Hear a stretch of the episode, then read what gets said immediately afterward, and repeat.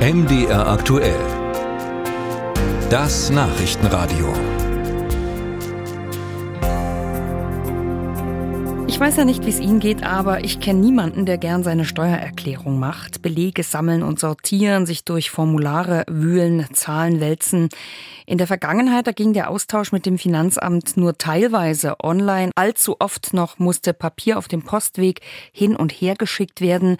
Das aber hat sich zwischenzeitlich geändert, denn es gibt das Portal elster.de, ein Online-Portal der Finanzverwaltung, über das die gesamten Steuergeschäfte mit dem Finanzamt abgewickelt werden können.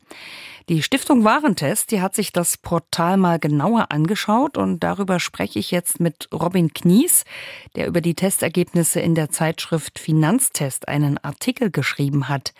Herr Knies, zunächst mal, muss ich Steuerberater sein, um dieses Portal nutzen zu können?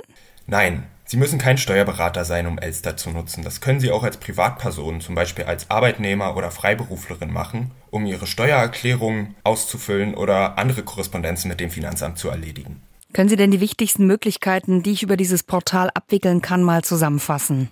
Die wichtigste Funktion ist natürlich die Einkommensteuererklärung. Sie können dort wie auf Papier ganz normal Ihre verschiedenen Anlagen und den Mantelbogen ausfüllen. Sie können aber auch Steuerbescheide elektronisch bekommen und auch Einspruch gegen diese Bescheide online einlegen. Außerdem können Sie all Ihre Korrespondenz mit dem Finanzamt online erledigen, zum Beispiel einen Antrag auf Steuerklassenwechsel stellen oder auf Lohnsteuerermäßigung oder Ihre Bankverbindung online ändern. Zu guter Letzt können Sie auch online Belege einreichen, die Sie ja eventuell im Rahmen Ihrer Steuererklärung Steuererklärung benötigen. Und wie läuft das dann, dass ich so einen Zugang bekomme? Wie kann ich mir den einrichten lassen?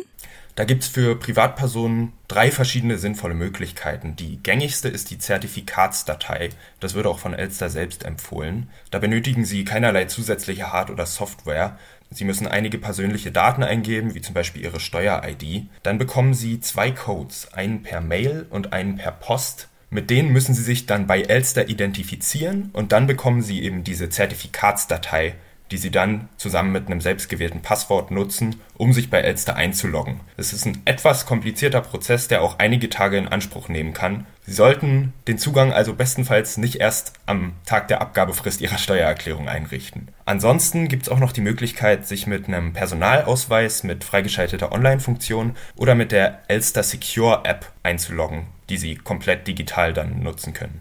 Und wenn ich dann einmal diesen Zugang habe, besteht der dann auf unbestimmte Zeit oder muss ich den regelmäßig wieder aktualisieren? Wenn Sie jetzt mal angenommen die Zertifikatsdatei als Login-Möglichkeit nutzen, dann läuft die nach einer gewissen Zeit aus. Sie können die dann aber problemlos auf Elster verlängern lassen und sich sozusagen eine neue Zertifikatsdatei runterladen, um wieder das Ganze aufzufrischen. Nun ist ja interessant zu wissen, wie prüft eigentlich das Finanzamt meine Angaben? Sie hatten ja auch erwähnt, dass ich dann Belege etc. hochladen kann. Wie wird grundsätzlich geprüft, was ich da über elster.de angebe?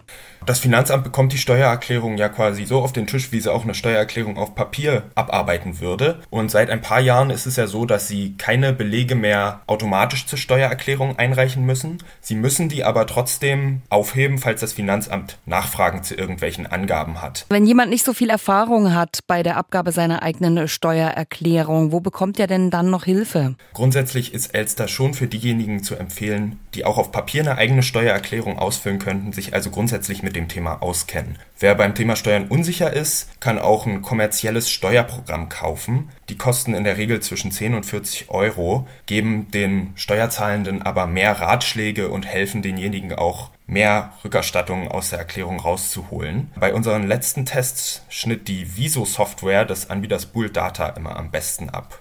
Die kostet 40 Euro. Robin Knies, Dankeschön für die Informationen.